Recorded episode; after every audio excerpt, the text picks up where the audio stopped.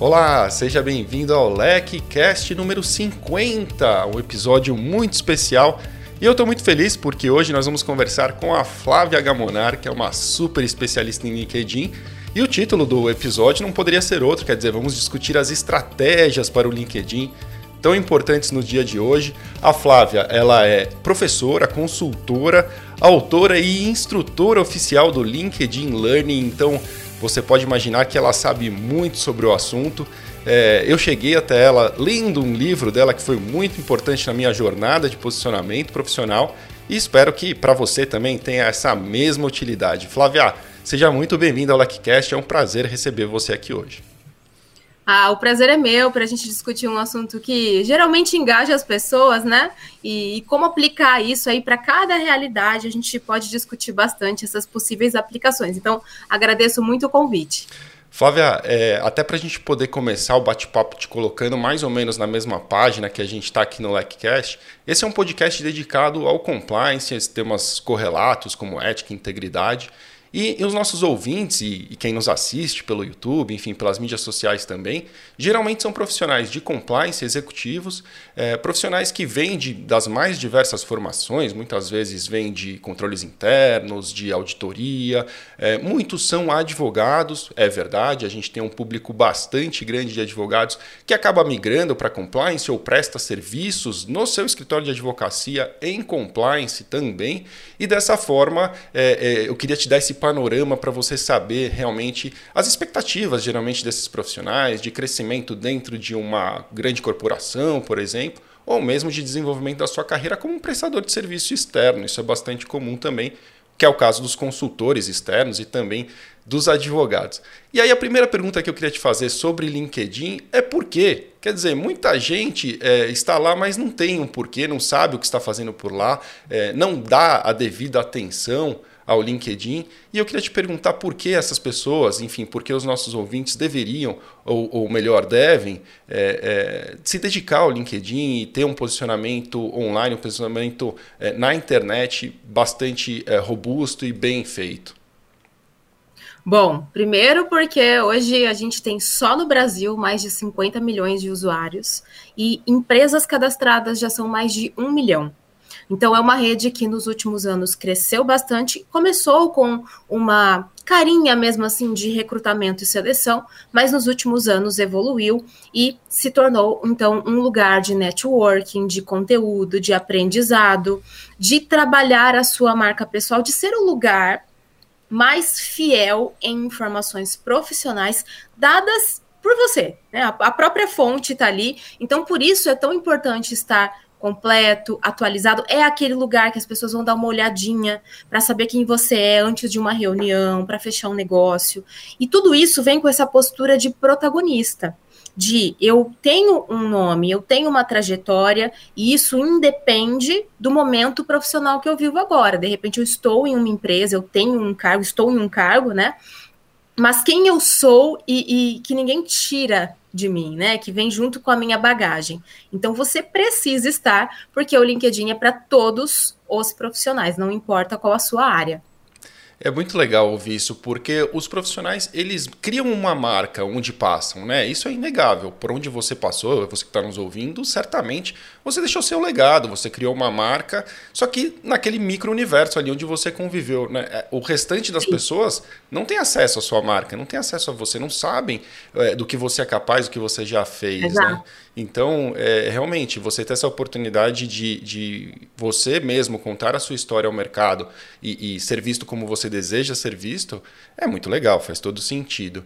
E, e aí, veio uma pergunta número dois, que também estou aqui pensando na nossa audiência, pelo seguinte, né? Qual, qual seria essa pergunta? Se todos precisam usar é, essa, essa poderosa mídia social que é o LinkedIn, da mesma forma. E por que, que eu te falo isso? Porque existem pessoas de, de perfis bastante diferentes dentro de compliance. Então você vai encontrar muita gente que é mais analítica, mais introvertida, quem não tem um perfil muito expansivo, quem não teria, por exemplo, a menor intenção de gravar um vídeo para colocar é, numa mídia social, mas que de repente tem uma habilidade muito legal para escrever. Ela escreve super bem, ela tem essa capacidade de escrever artigos uhum. incríveis. Mas, de toda maneira, existe muitas vezes uma objeção, equivocada ao meu ver, né? De que ao, ao você assumir um posicionamento online, você se torna é, o blogueirinho ou a blogueirinha, e isso é, curiosamente, né, a despeito de tantos blogueiros estarem muito bem, né, do, do ponto de vista profissional, é, existe um, um, um, posicionamento ou um entendimento pejorativo, muitas vezes, em relação a essa expressão, o que ainda que seja equivocado, faz com que muitas pessoas não comecem a atuar de uma maneira mais importante é, nas mídias sociais e no LinkedIn em especial. Então, é, na sua visão, né, pessoas com necessidades diferentes precisam agir da mesma maneira? Quer dizer, é, existem formas diferentes de usar a mídia? Sim, a gente precisa estar tá muito alinhado com o nosso estilo. Cada um tem um estilo, tem um perfil. Então não vai combinar, não vai ser legal. Eu vou me sentir até mal se eu achar que eu preciso estar aqui e abrir a minha vida, por exemplo, porque eu vi fulano tendo um posicionamento assim. Precisa parecer com você, porque a sua marca comunica muito e a sua marca passa por essa elaboração, essa comunicação desses valores, de como você quer ser visto, percebido, e aí o LinkedIn é uma das interfaces, mas não é a única. A gente tem vários outros meios de contato com as pessoas em formas diferentes, claro, em que a gente vai revelar mais ou menos. Por exemplo, o corredor da empresa. Talvez as pessoas não conheçam tanto sobre você quanto se elas forem até o seu perfil e puderem ver né, a sua trajetória, até o que você posta ou compartilha. Mas a gente precisa tirar essa imagem de que para fazer um bom trabalho, inclusive de conteúdo, é preciso postar o tempo todo, é, abrir todas as questões. Não, a gente pode trabalhar com os assuntos que são estratégicos.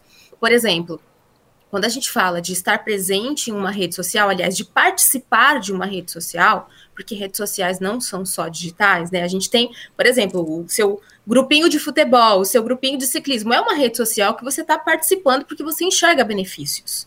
É, você quer fazer parte porque existe um benefício para você, o, o, ser aceito, o ter amizade, o ficar por dentro de um assunto. E numa rede social digital isso também acontece. Você participa porque você vê um benefício de estar ali. Né? Então, cada um vê uma motivação diferente e traz também o receio junto, porque eu estou sendo visto, eu estou sendo validado. E geralmente, como ser humano, a gente tem um pouco de medo da crítica. Né? Então a gente não quer passar vergonha nesse ambiente, a gente quer passar algo positivo. Que precisa estar alinhado e não ser uma mentira, porque eu não vou conseguir sustentar isso depois, nem para um lado, nem para o outro. Isso passa até pela sua foto, por exemplo. Se você não é uma pessoa que está o tempo todo de terno, gravata, não necessariamente você precisa ter uma foto de terno e gravata. Né?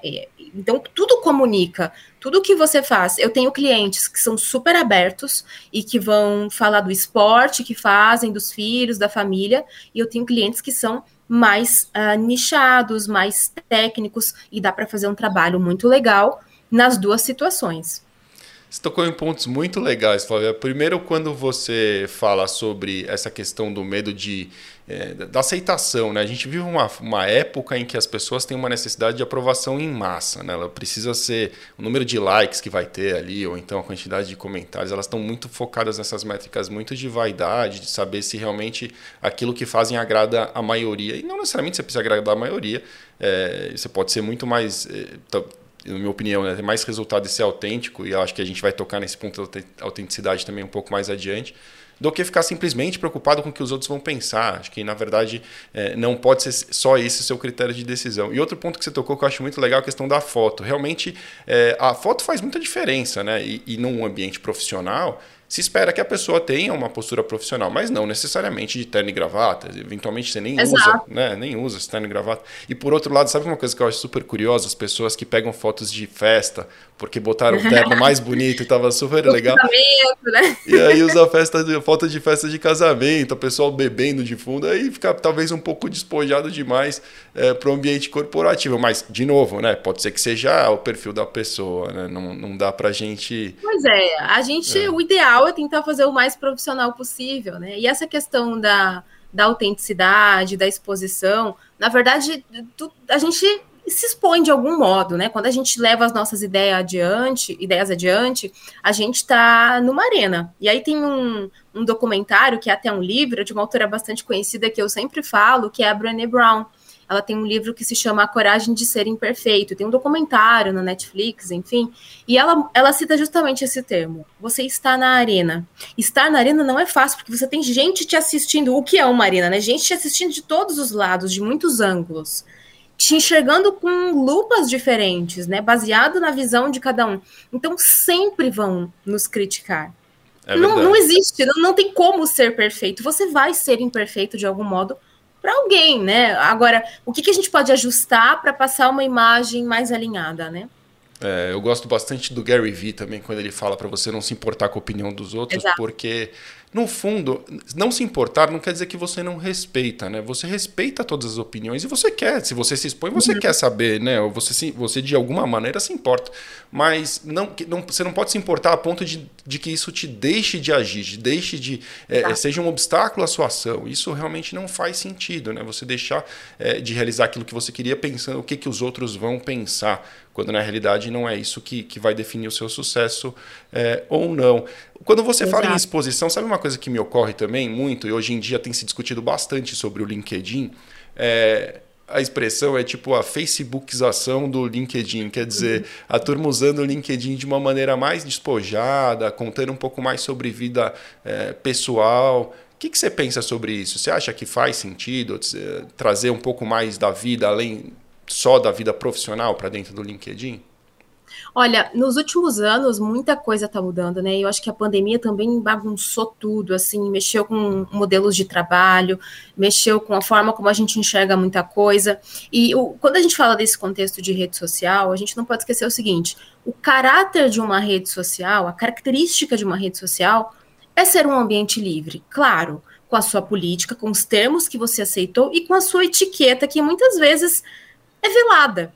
Espera-se que você haja mais ou menos daquela maneira naquele ambiente. Porém, não é moderado. Você é livre para publicar o que você quiser, para fazer do seu perfil o que você quiser, para não publicar, enfim.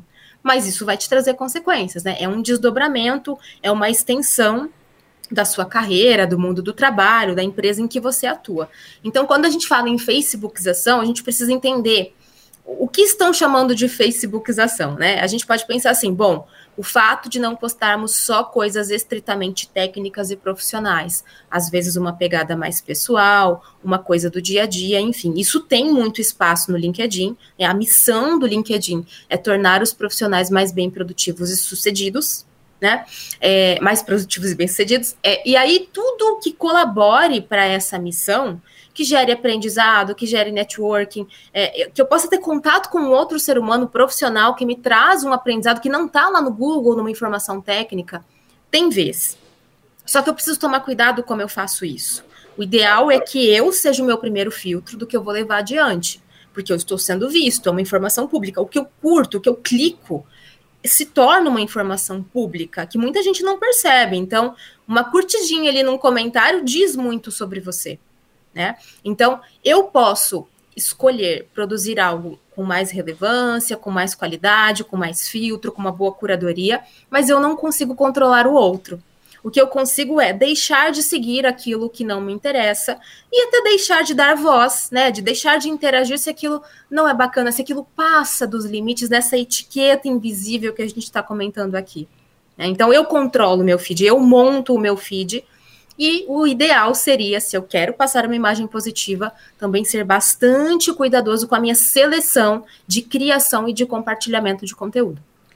Você sabe que isso que você disse me lembra uma, uma conversa que eu tive uma vez sobre mídias sociais com um aluno da LEC. E ele dizia assim: pô, mas é muito chato isso. Eu acho muito chato. Mídia social é muito chato. O LinkedIn é muito chato. É, e aí eu falo, mas por que você está dizendo isso? Né? Não, porque é, só tem é, briga e textão e gente discutindo e não sei o que lá.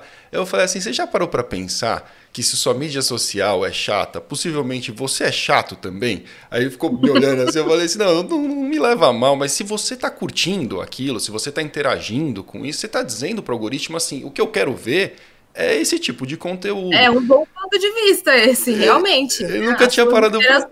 Não é? Mas é verdade, é o que você falou. Uma curtida às vezes é singela, é simplesmente apertar um botão, Mas naquele momento você está dando uma, uma mensagem para o algoritmo do tipo, me mostre mais coisas como essa. E ele realmente falou, parou para pensar e falou, realmente, eu sou, eu fico acompanhando todas essas discussões.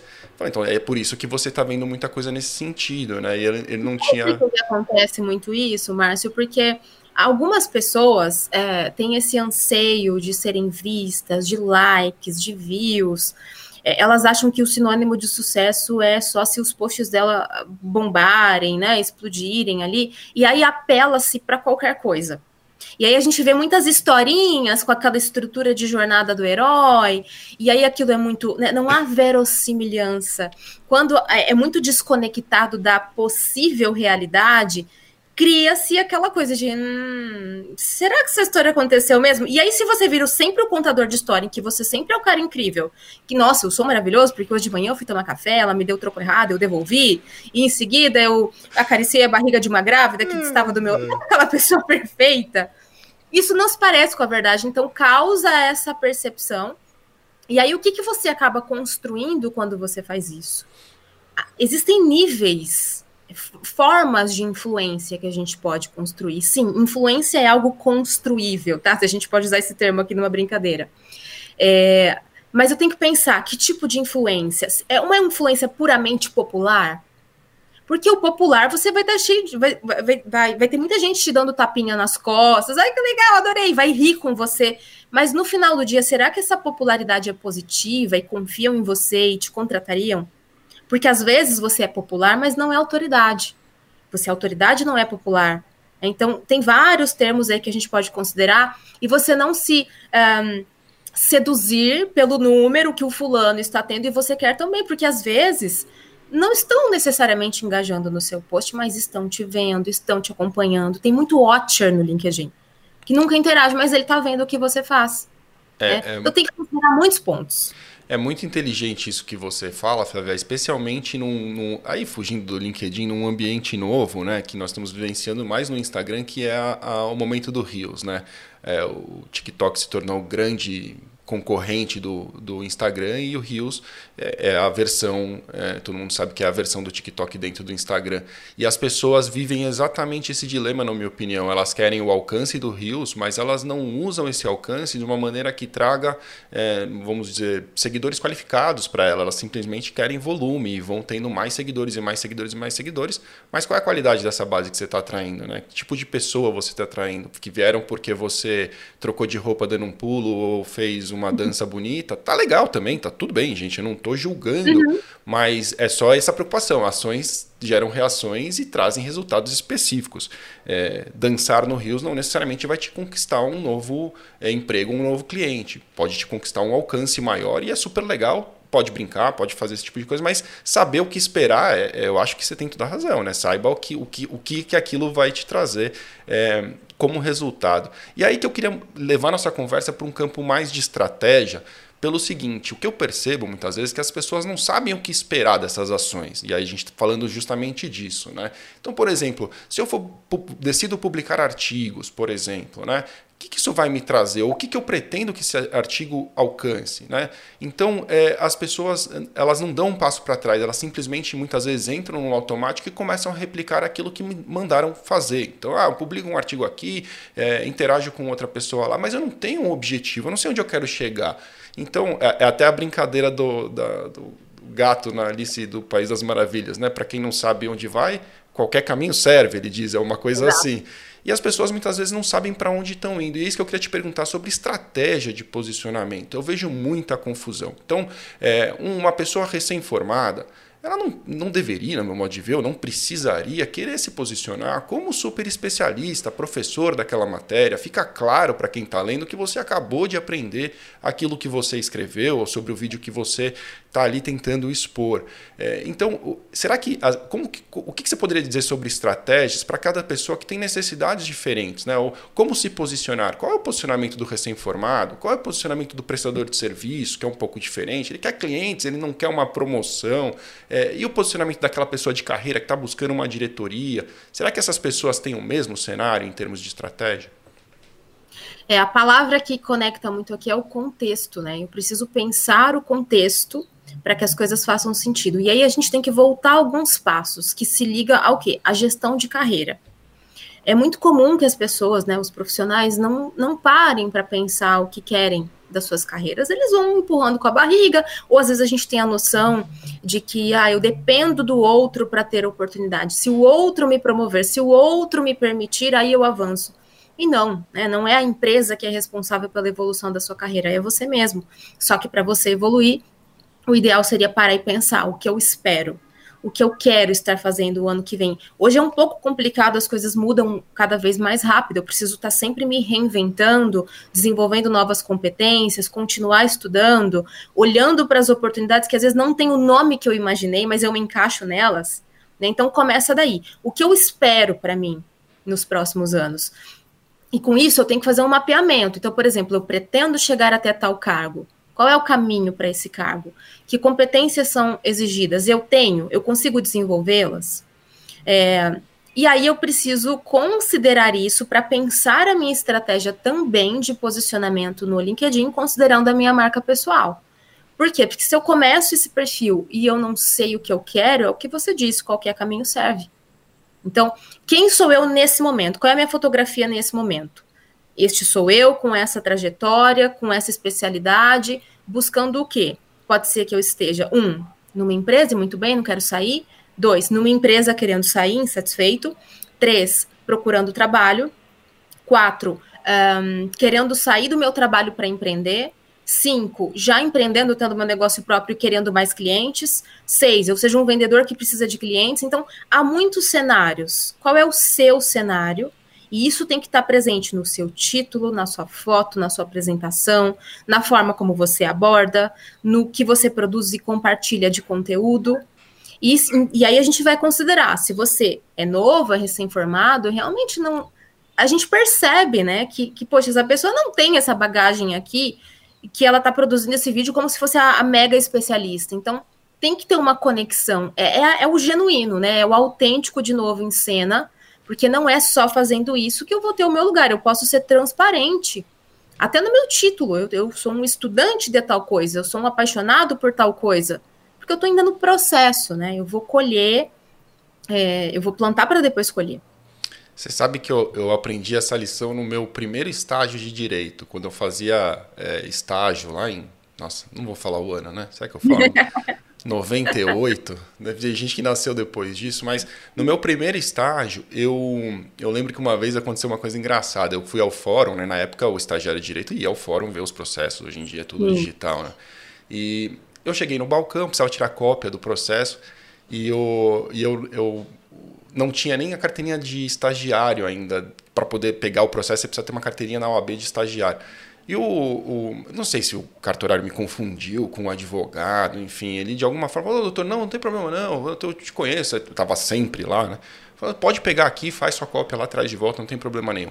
E eu peguei, fiz a cópia do processo, cheguei no escritório orgulhoso pra caramba, fui falar com o advogado que era meu chefe, falei para ele, olha, é, ele achou que eu era advogado, eu consegui fazer a cópia e tal, e não sei o que lá. Ele falou assim, nunca mais você deixa isso transparecer, nem em qualquer dúvida sobre o fato de que você é estagiário. Eu falei, mas por que você está falando isso? Ele falou, é melhor você ser o melhor estagiário, mais gentil, que consegue a mesma coisa, sem parecer ser o advogado, do que você ser é, tratado como um advogado muito ruim, muito é, despreparado, porque você é só um estagiário, você nem, nem terminou a faculdade de Direito. E aquilo nunca mais sai na minha cabeça, porque faz todo sentido, realmente. Não adianta querer parecer. Né? A gente tem que ser o melhor daquilo que a gente verdadeiramente é e almejar, evidentemente, se tornar melhor a cada dia, né? Eu acho Com que certeza. É, um... é, a nossa melhor versão, né? Total. E, e, tem uma evolução a acontecer. Eu, eu consigo sustentar a imagem que eu quiser numa rede social, mas eu vivo. Eu, se eu me, me posiciono como um mega especialista, ah, legal, vem aqui, eu quero te convidar para tal coisa. E a hora que você for colocado na parede? Total. Né? Ao vivo ali. E a hora da entrevista, né? A hora que as pessoas começam a te perguntar sobre tudo aquilo que você copiou. é, é uma, é uma situação muito complicada. Você sabe que no meu início no LinkedIn, quando foi em 2015, né? Que eu comecei de fato a usar e comecei a criar conteúdo. É, por um tempo, e não só no LinkedIn, na vida, por um tempo eu achava que eu tinha que parecer com alguém para que as coisas funcionassem. E aí eu fui entendendo que eu tinha que ter orgulho de quem eu era, né? O meu sotaque do interior, as coisas que eu vivi, uma família uh, super humilde. Eu fui aprendendo as coisas na prática, com muita dificuldade, me formei. E eu usei isso para incorporar ali a minha história, o meu posicionamento. E quando a gente faz isso, não tem cópia. Né? A gente já está puxando aqui o assunto autenticidade. Não, não tem cópia, não tem ensaio, não tem decoreba. É, é só você sendo você, claro, em uma versão profissional, porque tem contextos, né? Contextos de vida, contextos de redes sociais. É, eu, eu, assim, puxando até, mais do que da autenticidade, até para o assunto central do seu livro, que, como eu disse, para mim foi muito importante, o Unique Stories, que é contar a sua história de forma única. Isso é, é, tal, é, eu queria ouvir de você, né? Como fazer isso? Como é claro que você não vai conseguir aqui em poucos minutos contar o que está escrito e muito bem escrito no livro todo, mas para quem está nos ouvindo entender é, o que para mim parece muito com isso que a gente está nesse ponto que a gente encontra agora nessa conversa, quer dizer, é, lapidar a sua história de uma maneira que seja exatamente você, né? Mas como fazer isso de uma maneira é, usar aquela descrição no seu perfil para muito mais do que simplesmente copiar o seu currículo ali e, e, enfim, e perder uma oportunidade incrível de realmente mostrar a sua cara ali. Como, como fazer isso da melhor forma? Bom, quando eu decidi que eu faria Unique Stories, eu é, queria contar e compartilhar para as pessoas o que eu já experimentava usando o meu perfil do LinkedIn e trazendo um pouco dessa autenticidade, dessa história única que de verdade eu acredito que cada um tem. E aí surgiu o desejo de fazer um livro sobre LinkedIn, mas o que, que eu pensei? Puxa, se eu fizer um livro super técnico, em seis meses ele está desatualizado porque os recursos mudam, né? Então não vou me focar aqui num passo a passo de preenchimento de perfil. Eu quero construir uma história que una tudo isso. E eu comecei a pensar o que era isso. No início eu não, eu chamava de, será que é o unique factor? Não, aí eu cheguei no, na história única, né? De você tem uma trajetória de coisas que deram certo, de coisas que deram errado, de reinvenções, de transição. E quando você consegue ter o seu perfil bem completo de tudo que você fez, e ali no, no meio campo, né? No, no meio da sua do seu cartão de apresentação e da sua trajetória, você tem um textinho sobre você, que é uma das formas de contar a sua história única, né? É porque você vai contar numa entrevista, você vai contar para alguém, você vai contar numa apresentação, numa palestra, então você vai criando versões disso. Mas essa história, ela preenche lacunas. Ela conta, por exemplo, por que, que ali na sua, é, é na sua experiência profissional tem dois anos sem trabalhar? Ou por que tem. É, por que você mudou drasticamente de área? E você não tem, não, não ter vergonha disso, contar, por exemplo, bom, na minha vida profissional, eu não imaginava que um dia eu trabalharia com algo completamente diferente do que eu me formei. Eu cursei tal coisa, mas acabei estudando mais sobre tal assunto, a vida me levou de tal maneira, e hoje eu sou especialista em tal coisa, depois de ter me desenvolvido nessa área e me encontrei é, ou então, ah, eu fiquei fora dois anos porque, sei lá, o meu marido, a minha esposa, foi trabalhar fora e eu acompanhei. E nesse período de dois anos eu aproveitei para entender mais da cultura daquele país ou fazer um curso. É, então, assim, contar com orgulho até as coisas que não deram tão certo. Né? Eu, a gente se conecta muito mais com as pessoas quando a gente traz essa pitada de vulnerabilidade, de verdade humana na medida certa. Por exemplo, eu sempre conto que eu fiz uma graduação que não era a que eu queria. Mas eu não, é, não foi é, não aproveitada essa graduação. Essa graduação me trouxe uma licenciatura, que hoje é a minha base para ser professora, mas depois os outros cursos que eu fiz, e como eu complementei e, e me descobri no assunto que eu gostava, é, depois de uma demissão, inclusive. Então, isso, é, as pessoas falam, nossa, eu também passei por isso, que legal. Isso aproxima muito mais do que aquele mundo perfeito, daquele textinho profissional, proativo, competente, com 25 anos de experiência. Isso é clichê, o clichê não conecta. É, muita, é muito verdade e, e, o seu exemplo foi muito feliz porque você é, acabou de citar a jornada de praticamente todos os profissionais de compliance que atuam aqui no Brasil. Por quê? Porque não existe uma graduação em compliance. Então, 100% das pessoas migraram de carreira em um dado momento. Eles fizeram administração, fizeram ciências contábeis, fizeram direito, tem gente de comunicação que vai para compliance. Então, é, é, bem isso, né? Por que não se orgulhar da, da, mudança da jornada e como contar ela de uma maneira especial? E eu, nossa, eu não poderia concordar mais. Eu acho que essa coisa da autenticidade, de você contar realmente quem você é, de humanizar a sua história, conecta muito mais do que a história perfeita, porque as, as vidas não são perfeitas. As histórias não são perfeitas. Né? É, eu mesmo eu fiz marketing durante seis meses larguei, voltei a fazer cursinho, fiz direito, trabalhei 15 anos com direito, migrei para compliance e hoje sou um profissional de marketing de novo. Voltei a estudar e marketing. Você aprendeu muito com cada uma dessas coisinhas, né? Que te fizeram único. Muito, mas muito. Fui fazer mestrado em Coimbra, morei um ano em Portugal para estudar direito e assim, aquilo foi transformador em termos, em termos culturais, em termos assim de, de experiência de vida, mesmo além, evidentemente, do conhecimento técnico que eu obtive por lá e que para trabalhar com compliance acabou sendo muito bom. Mas tudo traz um ponto para a sua vida. Se a gente vai mais para trás na nossa jornada, eu pelo menos tenho um monte de exemplos que me transformaram no que eu sou hoje.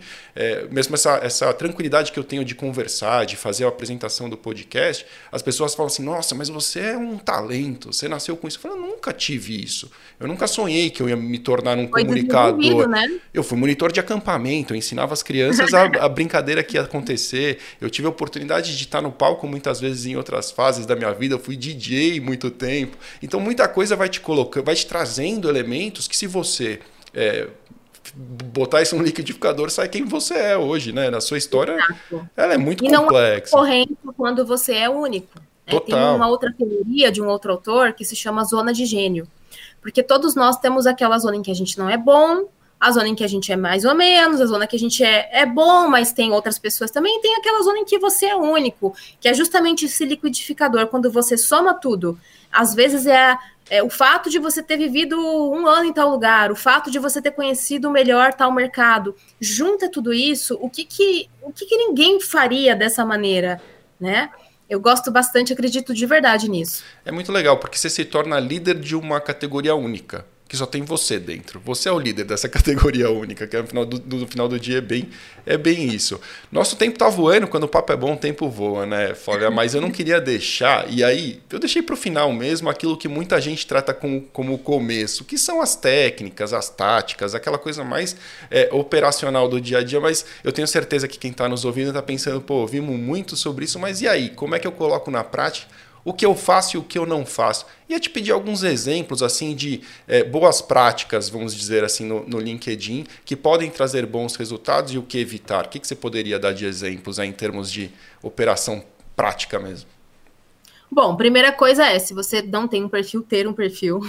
se você tem, que ele esteja bem completo, bem preenchido, que você pense aí em, em qual é o melhor título para expressar o que você faz, quem você é, não se apegando a formatos prontos uma boa foto, uma boa apresentação ali, completar os cursos, a sua experiência, o que você fez.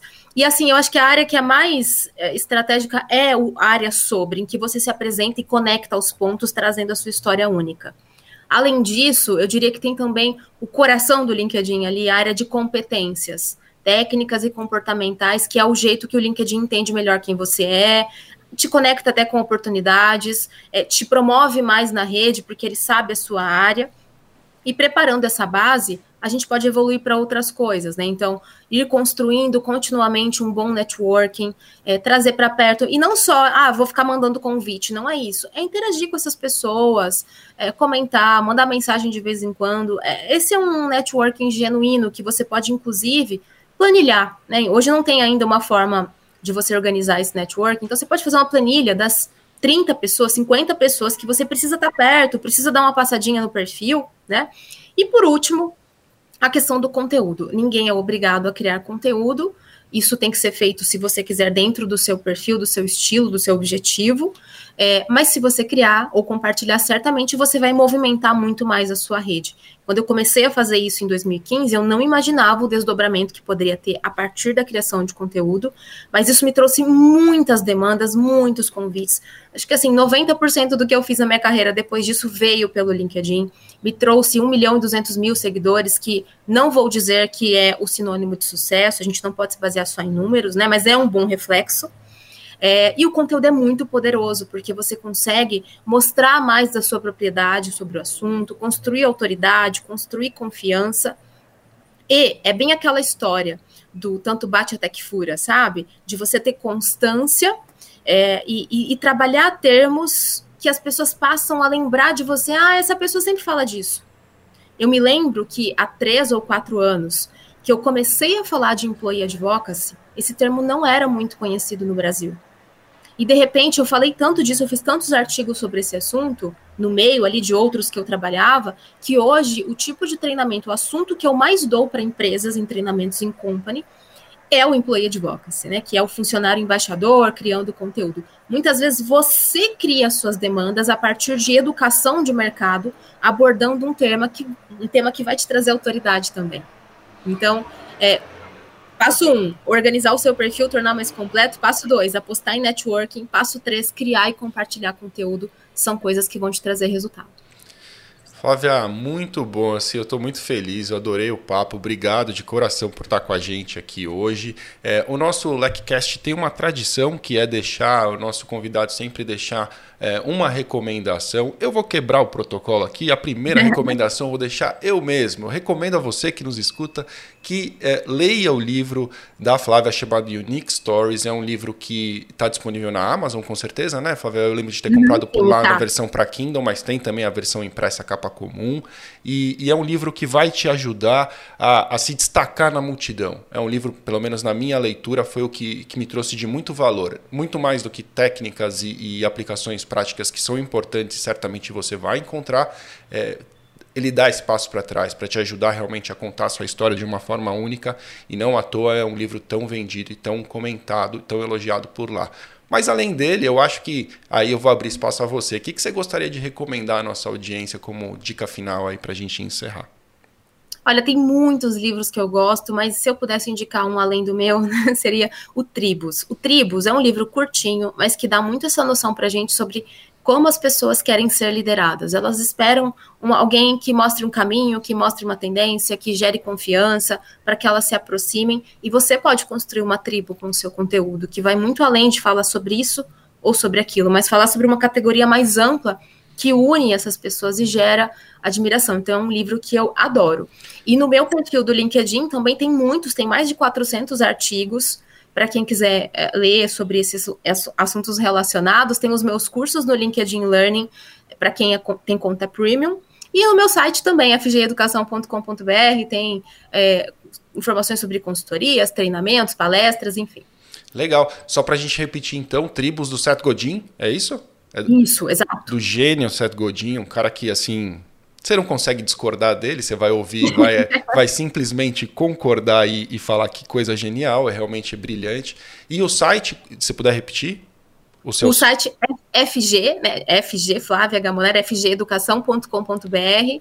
É, tem artigos e tem outras informações também. Então tá bom, ficamos assim. Flávia, obrigado demais por estar aqui com a gente hoje, foi um prazer. Eu, eu que agradeço, foi um super prazer é, estar de novo com vocês aí. Fico à disposição para quem quiser se conectar comigo, mandar mensagem. Muito obrigada mesmo, Márcio. Muito bom. Então ficamos assim. Obrigado a você por ter nos assistido até aqui. Aliás, obrigado por ter chegado até o episódio número 50. Você que está aqui realmente faz parte da história do LikeCast. Então siga a Flávia, saiba muito mais. Flávia Gamonar no LinkedIn, você vai aprender muito sobre como se posicionar. Espero que você com isso tenha muito mais sucesso. E é claro, se você quiser saber mais sobre compliance, acesse lec.com.br barra blog e você vai encontrar conteúdos gratuitos para download, e-books, enfim, muita coisa legal por lá. Tá bom? Valeu!